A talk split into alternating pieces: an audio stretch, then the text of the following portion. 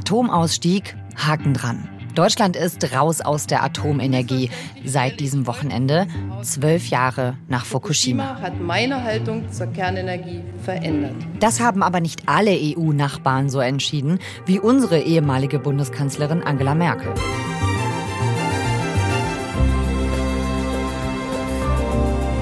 Finnland zum Beispiel setzt voll auf Atomstrom, geht da all in, baut jetzt neue Atomkraftwerke und die Mehrheit der Finnen steht voll dahinter, inklusive der finnischen Grünen Partei.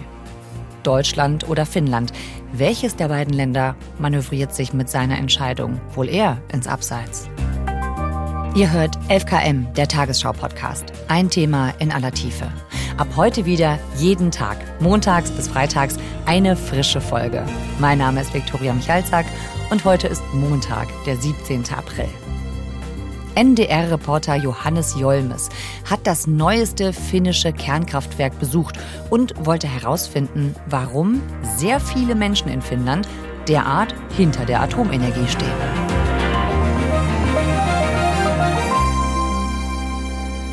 Hallo Johannes. Hallo Viktoria. Johannes, du warst in Finnland. Warum setzen die auf Atomkraft? Da regieren doch sogar Grüne. Zumindest sind die Grünen mit an der Regierung beteiligt. Also jetzt sind ja gerade Wahlen dort gewesen. Da muss man mal gucken, wie sich das in der Zukunft da gestaltet. Aber in der Vergangenheit waren oder sind Grüne mit an der Regierung beteiligt gewesen, sind zwar die kleinste Partei äh, in der Regierung, glaube ich, gewesen, aber im Gegensatz zu ihren Schwesterparteien in vielen anderen Ländern in Europa sind die Grünen für Atomkraft. Und es hat uns jetzt nicht irgendwer erzählt, irgendein Parteimitglied, sondern wir waren verabredet mit Atte Hajane. Den haben wir im Wahlkampf getroffen in Helsinki und Atte Hajane ist der Fraktionschef der finnischen Grünen. Und der hat sehr schön beschrieben, welchen Prozess es bei den Grünen in Finnland gegeben hat. Nämlich auch die finnischen Grünen waren mal kritisch bis hin zu skeptisch der Atomkraft gegenüber und haben 2014 in dieser Frage auch mal eine Regierung platzen lassen und sind dann, und so beschreibt er es, in ein Umdenken gekommen. Das hat damit zu tun, dass sie die, in Anführungsstrichen, die Vorteile der Atomenergie sehen, wenn die Kraftwerke gebaut sind, dass sie im Betrieb relativ geringe CO2-Emissionen haben und viel, viel bessere Werte haben als äh, Kohle und Erdgas. As a party we strive to be science driven, that we are the leading science party. Und er sagt, wir wollen Finnlands führende Wissenschaftspartei sein. Und wenn man wissenschaftliche Argumente sich anguckt, dann muss man auch der Wissenschaft folgen und ins Umdenken kommen und seine eigenen Argumente, die man hat, vielleicht hinterfragen.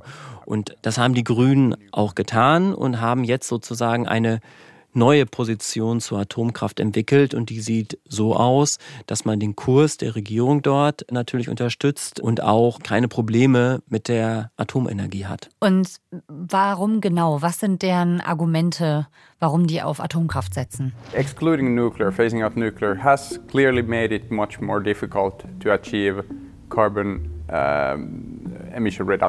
Ich glaube, sie machen eine schlichte Abwägung. Also sie gucken sich an, was brauchen wir. Und Atahayane, der Grüne, hat das mir so beschrieben, wir haben zwei Boundaries, sprach er, zwei Grenzen, die unseren Diskurs bestimmen. Auf der einen Seite, wir wollen das Klima schützen. Wir müssen weg von äh, fossilen Energie. Wir müssen CO2-arme Energieformen haben. Und auf der anderen Seite ist es so, dass wir ein Industrieland sind, dass wir stabil Strom brauchen, dass wir verlässlich Strom brauchen und dass wir in Zukunft noch mehr Strom benötigen werden. Nämlich man will, so wie in vielen Ländern äh, in der Welt, stärker auf E-Mobilität setzen, brauchst du mehr Strom für. Man will auch die Industrie in Teilen elektrifizieren, braucht man auch mehr Strom für. Und unsere Überlegungen, also von den finnischen Grünen, muss zwischen diesen beiden Leitplanken stattfinden. Also CO2 sparen und genug Energie haben. Genau. Wie viele Atomkraftwerke gibt es denn in Finnland? Aktuell gibt es fünf Atomkraftwerke in Finnland, drei auf der Insel, wo wir waren, auf Olkiluoto. Das sind zwei, die sind schon seit den Ende der 70er, Anfang der 80er Jahre am Laufen. Und dann gibt's noch zwei weitere Atomkraftwerke in Finnland. Die sind aber an einem anderen Standort. Okay, und zu dem ganz neuen, da seid ihr jetzt hingefahren, zu Olkiluoto 3. Ja, 3 steht für den dritten Reaktor auf der Insel Olkiluoto. Also die Insel heißt nicht Olkiluoto 3, sondern äh, das ist sozusagen der dritte Reaktor. Und genau, das ist so, ich würde mal sagen, knappe drei Stunden von Helsinki entfernt, bisschen nördlich an der Ostsee gelegene Insel, die jetzt nicht besonders groß ist, aber groß genug, um drei Atomkraftwerke nun zu beherbergen. Ihr wart ja auch da und ihr wart auch im Atomkraftwerk drin, ne? Also zumindest in einem Besucherzentrum genau. zur Besichtigung. Wie sah es da aus? Ja, wir waren, also genau, wir haben uns alle erst in einem Besucherzentrum getroffen. Da waren, ich glaube mal, wir waren so insgesamt 10, 15, vielleicht auch 20 Journalisten aus der ganzen Welt. Also waren Teams aus Japan da, aus Deutschland, aus Serbien, aus Schweden. Also waren viele, viele Teams, die sich an diesem Media Day, an diesem Pressetag angucken wollten, wie die Finns äh, mit der Atomkraft äh, machen. Und dann sind wir alle in einem kleinen Bus gestiegen und sind dann äh, zu dem Kernkraftwerk äh, gefahren, 500, 600 Meter entfernt. Mussten uns dann erstmal einmal alle anziehen, natürlich so eine schöne gelbe Jacke, damit wir auch gesehen werden. Und dann ging es in die Turbinenhalle von dem äh, neuen Reaktor. Ich würde jetzt mal beschreiben, es war so recht so, groß, vielleicht wie ein Fußballfeld ungefähr, vielleicht ein bisschen größer, anderthalb Fußballfelder. Du hast die ganze Zeit so ein Summen auf den Ohren, weil der Reaktor da schon am Arbeiten ist. Und da wurden wir dann von nur einem Sprecher da durchgeführt, hat auch uns relativ freie Hand darin gelassen, was wir drehen konnten, konnten uns da total frei bewegen, ohne dass man gleich einen Aufpasser an seiner Seite hatte und äh, hat dort äh, die Fragen der Journalisten beantwortet. Und äh, das, was mir aufgefallen ist, wenn man in diese Halle reinkommt, und da hat man natürlich dann als deutscher Journalist dann gleich so ein Auge für, dass dir dick und fett äh, ein großes Siemens-Logo entgegengesprungen ist. Also mhm. Siemens war an der Entwicklung auch maßgeblich beteiligt und man sieht dann sozusagen überall das kleine Siemens-Logo. Das und das wurde in Mülheim an der Ruhr, habe ich gesehen, produziert, stand da sowas dran. Also obwohl Deutschland aus der Atomkraft aussteigt, hat man auf jeden Fall äh, beim Bau des äh, finnischen Atomkraftwerks war man dann doch relativ maßgeblich beteiligt. Weil man darf jetzt ja nicht so tun, als ob dieser finnische Reaktor komplett ohne Probleme gebaut worden ist. Der hat viel zu lange gedauert und wurde viel, viel teurer, als man es eigentlich geplant hatte. Soweit, glaube ich, die ersten Planungen waren, sollte der schon 2009 oder 2010 fertig sein. Wir haben jetzt 2023, er geht jetzt in diesen Tagen erst ans Netz. Also das hat natürlich viel, viel länger gedauert und es soll nach jetzigen Berechnungen, glaube ich, auch 11 Milliarden kosten. Das war ja niemals damals so eingepreist. Was sagt denn der Betreiber dazu? We were the first ones who started to build a new, new power plant after a long break, about 20 years break. So there was lots of learning. Es hat daran gelegen, dass, glaube ich, äh, ganz einfach viele Köche verderben den Brei. Es ist so, dass viele, gerade in der Anfangsphase, viele Unternehmen daran beteiligt waren. Da gab es immer wieder Wünsche und vom Betreiber, aber es gab auch sozusagen Erfahrungen, die diese Unternehmen gesammelt haben, wie man Atomkraftwerke baut in den eigenen Ländern. Und das war halt sehr schwer zu harmonisieren. Und da hat man sehr, sehr große Runden immer gedreht, wie man das nun baut, wie man das nun bauen könnte. Und das hat dann dazu geführt, dass es dann viel, viel länger gedauert hat, als man eigentlich sich erhofft hat. Aber der Betreiber, der sieht das jetzt nicht als Katastrophe trotzdem. Die sagen, die stehen dazu. Well, I hope the Germans will follow the Finnish. I call it the success story because our electricity is clean and actually it is also one of the cheapest ja, das ist ein Problem, weil das kann er ja nicht wegdiskutieren, dass das äh, Atomkraftwerk knapp zehn Jahre später erst in, in Betrieb geht. Aber er sozusagen, er setzt da ein anderes Narrativ. Er sagt, wir waren halt die Ersten, die das Ganze gebaut haben. Wir waren die Pioniere und er spricht davon von einer Pionierleistung auch und sagt halt, dass viele jetzt in Zukunft diesen finnischen Erfolgsweg, so wie er ihn nennt, folgen würden. Das ist natürlich so ein bisschen sein PR-Sprech, was er dann da macht. Aber es ist jetzt nicht so, dass er einfach darüber hinweggeht und sagt, nee, es habe gar keine Probleme gegeben. Mhm. Also die ja. adressiert er schon, ja. aber er dreht das natürlich so ins Positive ja, für sich.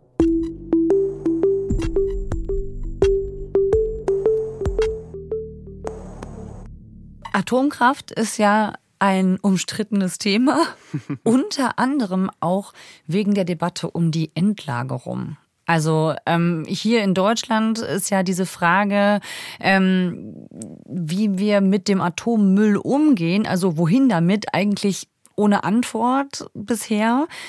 Wie ist das bei dieser Debatte in Finnland? Sind die da weiter? Ja, man muss ja, glaube ich, ganz äh, klar sagen, die Finnen sind so nach dem, was wir recherchiert haben, eigentlich am weitesten in der ganzen Welt. Nämlich ab 2025 sollen dort Brennstäbe, also abgebrannte Brennstäbe, auch eingelagert werden. Und es hat natürlich den Vorteil in äh, Finnland, dass das Endlager naja, ich würde fast sagen, es sind nur wenige Fußminuten entfernt von zumindest diesen drei Reaktoren. Also man kann da wirklich rüberlaufen. Also äh, Luftlinie maximal ist es ein Kilometer. Da entsteht dann auch das finnische Endlager. Onkalo heißt das. Das bedeutet passenderweise so viel wie Hohlraum, kleine Höhle. Ja, und eine kleine Höhle, 54 Meter unter der Erde ist es schon, wobei klein, glaube ich, relativ ist. Das Tunnelnetzwerk sind, ich glaube, am Ende knapp 10 Kilometer. Also es ist dann schon eine sehr weit verzweigte Höhle, würde ich mal sagen. Ah, okay. Und das habt ihr euch auch angeschaut, ne? Diese Höhle, wie du sagst. Wenn man, schon mal, wenn man schon mal da ist, natürlich. Okay, ihr seid da richtig in die Tiefe, oder wie? Genau, und das mit einem klassischen Auto. Also wir sind mit dem Geologen der Betreiberfirma. Diese Betreiberfirma gehört den beiden Atomkraftwerksbetreibern und mit dem Geologen sind wir dann in die Tiefe gefahren. Das rumpelt dann so ein bisschen und man sieht erstmal nicht viel. Dann taucht man auf einmal rechts und links sieht man dann so kleine Lampen und auch ja so Schilder, wo steht, wie tief man denn gerade ist und mit wie viel Kilometer man schon mhm. geschafft hat. Und dann ruckelt man quasi auf, äh, ja, auf Lehmboden oder auf Erdboden sich nach unten. Also das kann man, muss man sich jetzt nicht so vorstellen, wie dass das eine schön asphaltierte Straße ist, sondern man fährt halt immer so stetig zwei, drei Prozent Gefälle nach unten und äh, dann sieht man mal ein bisschen Gegenlicht kommen und dann fährt man rechts an die Seite und dann hupt der, der einem entgegenkommt und wir hupen dann auch und dann fahren wir wieder weiter runter. Und irgendwann nach so, ich würde mal sagen, 10, 15 Minuten waren wir dann auf der entsprechenden Tiefe angekommen, wo dann auch die Brennstäbe eingelagert werden sollen. Das sind dann knapp 450 Meter. Und man muss sich das so vorstellen, du hast einen Haupttunnel. Das ist die, ich nenne ihn jetzt mal den Versorgungsweg. Da fahren die ganzen LKWs, da fahren die Maschinen, die die Bohrung vornehmen und da sind auch wir dann runtergefahren.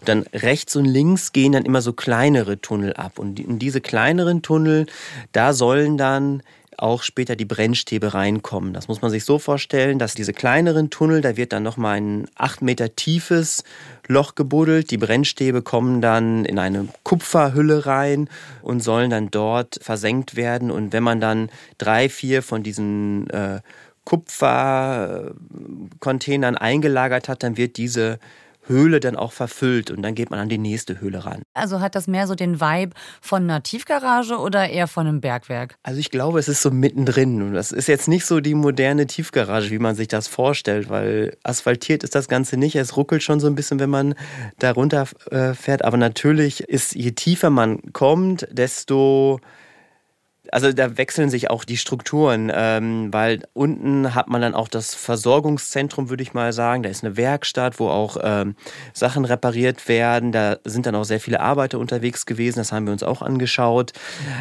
Also es ist jetzt nicht, dass man sich das äh, so vorstellen kann äh, wie eine Tiefgarage, alles schön asphaltiert. Es ist ja, also es ist halt zweckdienlich für den Zweck, den die Finnen dort sehen, nämlich ihren Atommüll einzulagern. Wo wir hier gerade über Atommüll sprechen.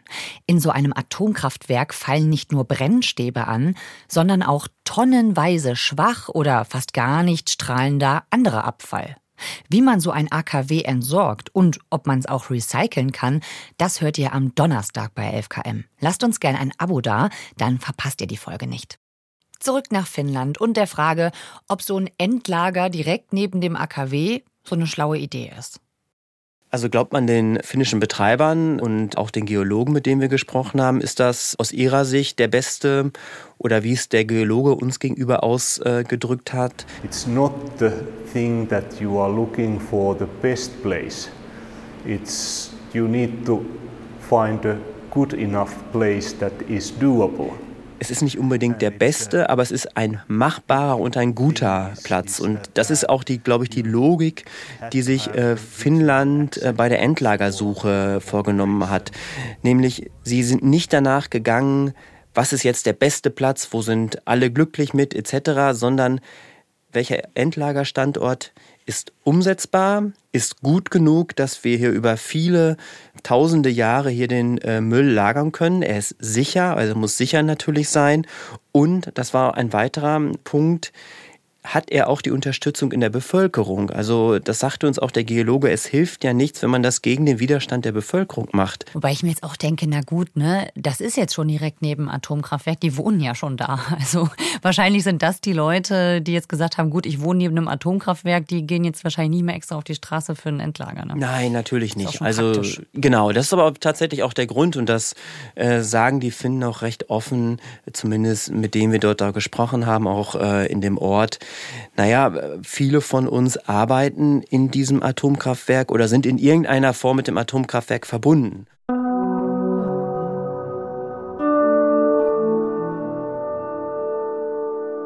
Wenn die schon so ein Endlager gefunden haben, wo man Atommüll sicher lagern kann, also äh, ich frage für einen Freund, kann da der deutsche Atommüll nicht auch hin? Die Frage habe ich natürlich auch den Geologen gestellt und ja. ähm, der war eigentlich ein sehr trockener Typ, würde ich mal sagen. Aber in dem Moment hat er dann doch so ein bisschen, äh, ich weiß nicht, ob es Ironie, Sarkasmus oder vielleicht hat er es auch ernst gemeint, hat durchblicken lassen, weil er sagte dann zu mir auf diese Frage, dieses Endlager sei so ein bisschen wie eine Garage. We operate only the nuclear waste of, of our owners.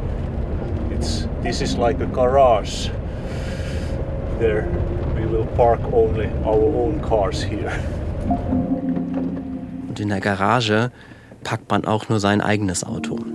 Sprich jetzt die Hoffnung, die man haben könnte, dass deutscher Atommüll irgendwann nach Finnland kommen könnte, die ist leider, muss man die enttäuschen. Das gibt es aber auch einen gesetzlichen Grund. Es ist in Finnland verboten, dass äh, Atommüll außerhalb des Landes geschafft wird, aber auch dass Atommüll nach Finnland geholt wird. Also damit will man natürlich den Handel mit Atommüll äh, unterbinden. Also die Hoffnung von Deutschen, dass unser Atommüll, den wir über Jahre hier angesammelt haben, irgendwann in Finnland eingelagert wird, das wird leider nicht passieren.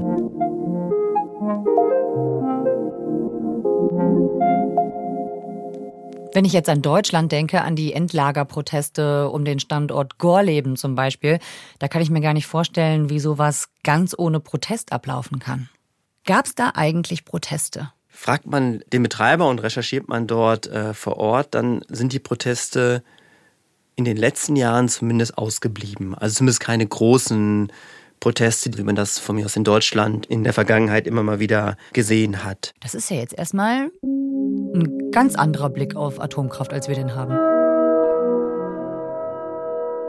Soweit wir das recherchiert haben, hat sich sogar der Ort, also es ist eine 10.000 Seelen Stadt, die äh, vor der Insel liegt, um diesen Endlagerstandort beworben. Das ist natürlich, wenn man das aus einer deutschen Brille sieht, total undenkbar, dass sich ein Ort dafür bewirbt, dass man das Endlager bekommt. Und wenn man ein bisschen ins Archiv steigt und sich die Äußerung vom damaligen Bürgermeister durchliest, das war so Anfang der 2000er Jahre, der argumentierte eigentlich so, dass er sagt, naja, wir haben auch eine Verantwortung dafür. Wir haben hier den Atommüll produziert, dann müssen wir auch hier damit umgehen. Und darum haben wir auch gesagt, ja dann, wenn das hier alle Standortbedingungen passen, also das richtige Gesteinsform, es ist sicher keine Erdbeben etc., dann kann man das auch hier machen. Und was war das jetzt für ein Gestein? Granit, finnischer Granit. Habt ihr denn trotzdem jemand gefunden, der auch dagegen ist in Finnland? Also wir haben jetzt niemanden explizit gefunden, der sich gegen Atomkraft dort ausspricht. Natürlich gibt es diese Stimmen auch, aber sie sind natürlich, ich hatte eben mal die Umfragen zitiert, 11 Prozent, glaube ich, die sich dagegen aussprechen. Die sind halt nicht so, so präsent auch in der, im öffentlichen Diskurs. Und ich, ich hatte dann, es hat uns äh, jemand in der Vorbereitung auch ein bisschen bei der Recherche geholfen, der auch viel für die ARD dort arbeitet. Äh, den habe ich mal gefragt, na, wie schwer ist das denn, jetzt auch hier Atomkraftgegner zu finden? Und der beschrieb das, dass, dass das wirklich jetzt nicht äh, eine so breite Bewegung ist, wie wir das aus anderen Ländern kennen. Und dann habt ihr deswegen jetzt niemand. Äh, genau, wir haben dort mit den, waren wir bei den Bürgermeistern und haben uns dort sozusagen das, das äh, Lagebild oder das, seine Situationsbeschreibung mit ihm darüber gesprochen und haben dann natürlich auch im Vorfeld geguckt, was gibt es denn dort für kritische Stimmen. Aber am Ende, glaube ich, muss man dann auch die Entscheidung treffen, dass natürlich dort eine große Mehrheit sich für Atomkraft ausspricht. Und darum haben wir da auch diesen Unterschied, den man da ja auch findet, dass man bei der Grünen Partei erstmal davon ausgehen würde, dass sie eher kritisch sind der Atomkraft gegenüber, weil das ja sozusagen auch ein, ein Kennzeichen der Grünen Partei in vielen Ländern ist, in Finnland dort ganz anders ist. Und äh, soweit wir das auch gehört haben, auch in der Umweltbewegung gibt es dort eher eine andere Position, äh, als es in Umweltbewegungen in anderen Ländern gibt. Also in eurer Doku ist jetzt ähm, der Fokus einfach darauf, dass ähm, die dort sehr positiv eingestellt sind, so eine Gegenposition, ja, genau. die gibt's, aber die kommen bei euch jetzt nicht vor. Genau, die sind jetzt bei uns in dieser Doku jetzt äh, nicht drin, weil es uns vor allem darum geht, wie es sozusagen andere Länder auch auf äh, politischer Ebene mit der Atomkraft umgehen, um ihr Energiesystem, um ihre Stromversorgung für die nächsten 10, 20 Jahre aufzustellen. Okay. Wir haben es eben schon so ein bisschen angesprochen, wie das denn da auch so in der Gegend ist. Wie ist das denn jetzt genau vor Ort? Da wart ihr ja. Ihr habt auch den Bürgermeister getroffen da.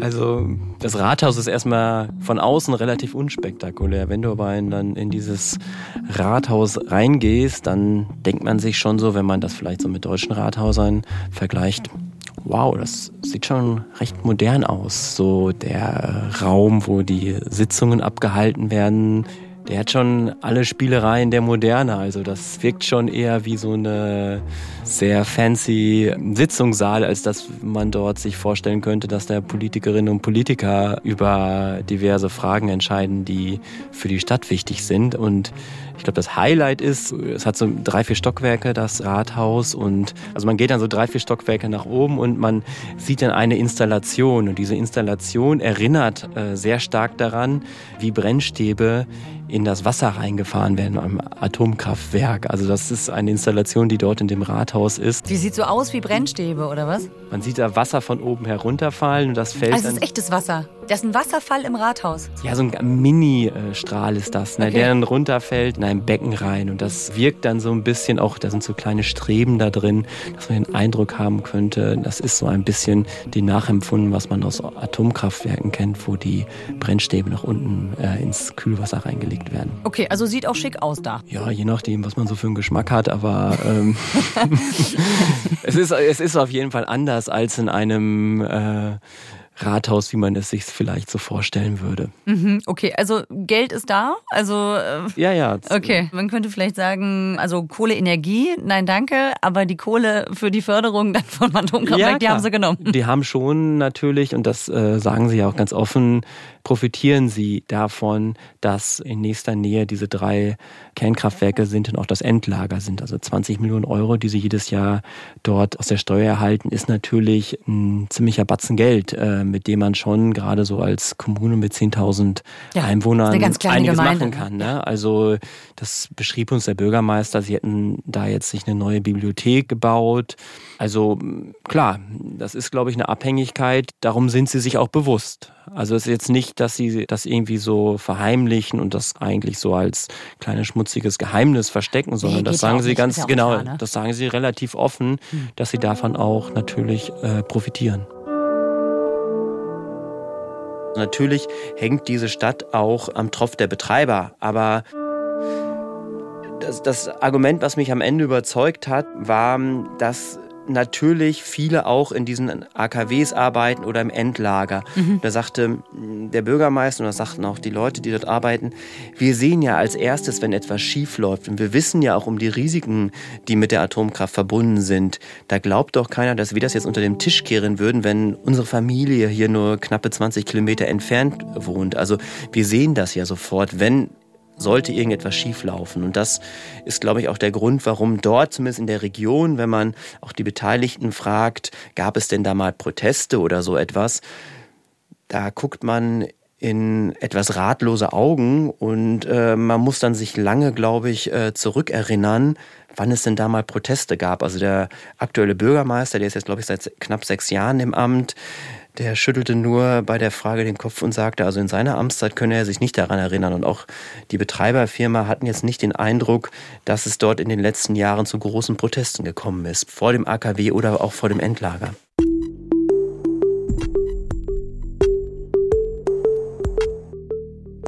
Okay, also wir merken, in Finnland, da gibt es wirklich einen anderen Blickwinkel darauf und auch auf dieses neue Atomkraftwerk. Und zwar überall, in der Bevölkerung, in den, bei den Menschen, die da wohnen, den Anwohnern, in der Lokalpolitik.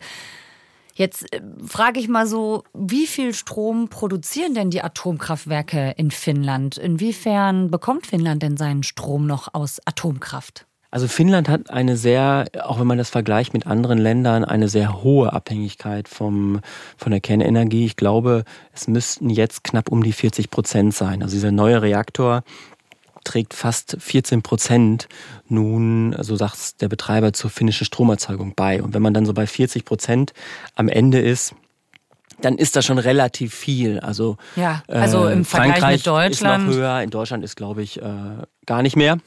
also in Deutschland laut Statistischem Bundesamt sind aktuell, glaube ich, noch 6 Prozent ja. aus Atomkraft. Also viel weniger äh, und fast 50 Prozent aus erneuerbaren Energien genau. mittlerweile. Also es waren ja nur noch 4, 5, 6 Prozent. Jetzt ist es ja gar nichts mehr. Äh, 40 Prozent, was es in Finnland ist, ist sehr hoch und das ist natürlich auch eine Gefahr, weil wenn man natürlich dort Probleme hat und man muss ein Kernkraftwerk äh, vom Netz nehmen, dann geht natürlich auch gleich die Stromproduktion runter. Das hat man ja in Teilen auch in Frankreich gesehen. Die mussten ja dadurch, dass sie Probleme hatten mit ihren AKWs im letzten Jahr, dann doch ein paar vom Netz nehmen. Und das führt natürlich dazu, dass man dann auf andere Weise sich den Strom beschaffen muss durch Import etc. Mhm. Wenn wir jetzt von unserer Reise zurückkommen, da was machen die Finnen anders, Johannes? Ich glaube, sie treffen eine andere Abwägung. Die Debatte, die, die dort geführt wird, ist nicht so ideologisch aufgeladen. Man hört, glaube ich, eher dem anderen noch ein bisschen zu. Man hat auch nicht diese Vergangenheit, die man in Deutschland hat, wo sich an der Frage der Atomkraft ja oder nein ja ganze Generationen auch äh, politisch sozialisiert haben. Also ist natürlich ein Gründungsmythos in Deutschland jetzt der Grünen. Das ist, glaube ich, stellt in Deutschland eine Besonderheit dar, die in anderen Ländern nicht vorhanden ist. Und in Finnland ist man da, glaube ich, ist das so mein Eindruck nach der Reise, die wir dorthin gemacht haben, am Ende ein wenig pragmatischer. Man, man trifft einfach eine Abwägung zwischen, wir brauchen Strom, wir brauchen dauerhaft Strom, wir brauchen verlässlich Strom, im besten Fall sogar günstigen Strom.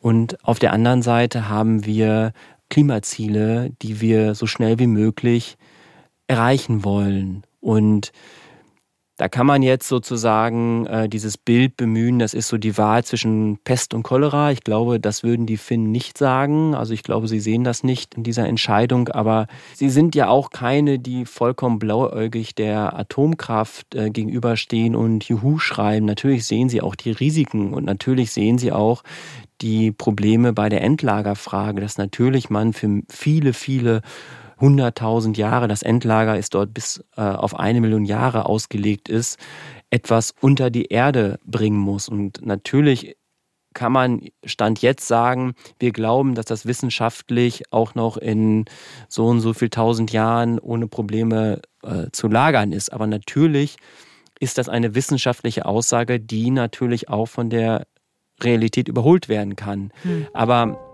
für die Finnen ist es, äh, und das beschrieb der grüne Atehajane in einem Bild, was äh, mir am Ende im Kopf hängen geblieben ist, sehr schön. Er sagte, wenn wir Kohle oder Erdgas äh, verstromen, die CO2-Menge, die wir in die Luft pumpen, die ist halt weg, die kriegen wir nur noch schwer eingefangen.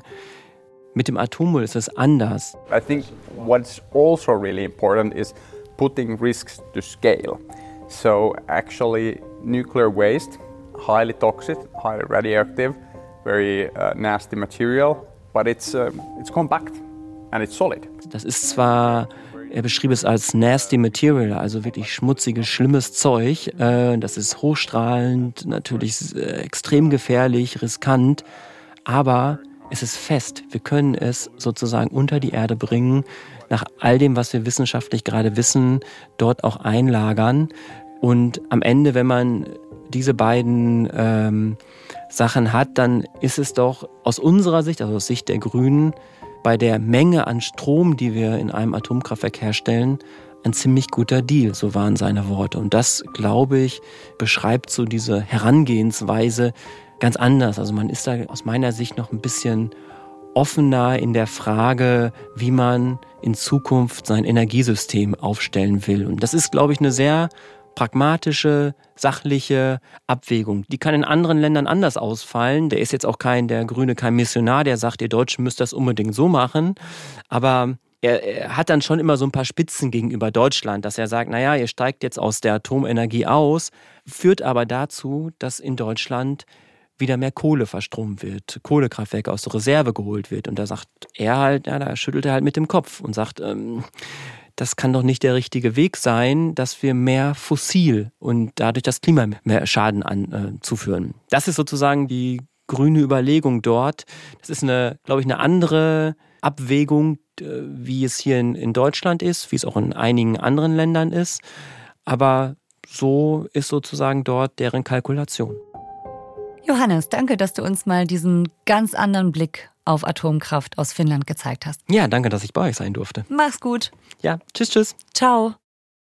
Übrigens, der Anteil der Atomenergie ist zurzeit weltweit auf dem niedrigsten Stand seit 40 Jahren. Laut dem World Nuclear Industry Status Report von 2022 hat Atomstrom weniger als 10 Prozent der globalen Stromerzeugung ausgemacht. Und damit wird zum ersten Mal mehr Strom aus erneuerbaren Energien gewonnen als aus AKWs.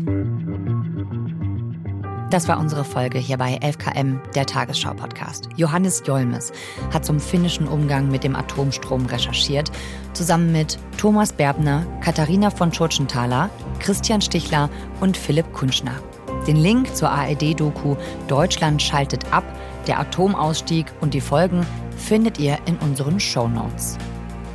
Autor dieser Folge ist Sandro Schröder. Mitgearbeitet haben Hans-Christoph Böhringer und Stefan Beuting. Produktion Christoph van der Werf, Hanna Brünjes und Konrad Winkler. Redaktionsleitung Lena Gürtler und Fumiko Lipp. 11KM ist eine Produktion von BR24 und NDR Info.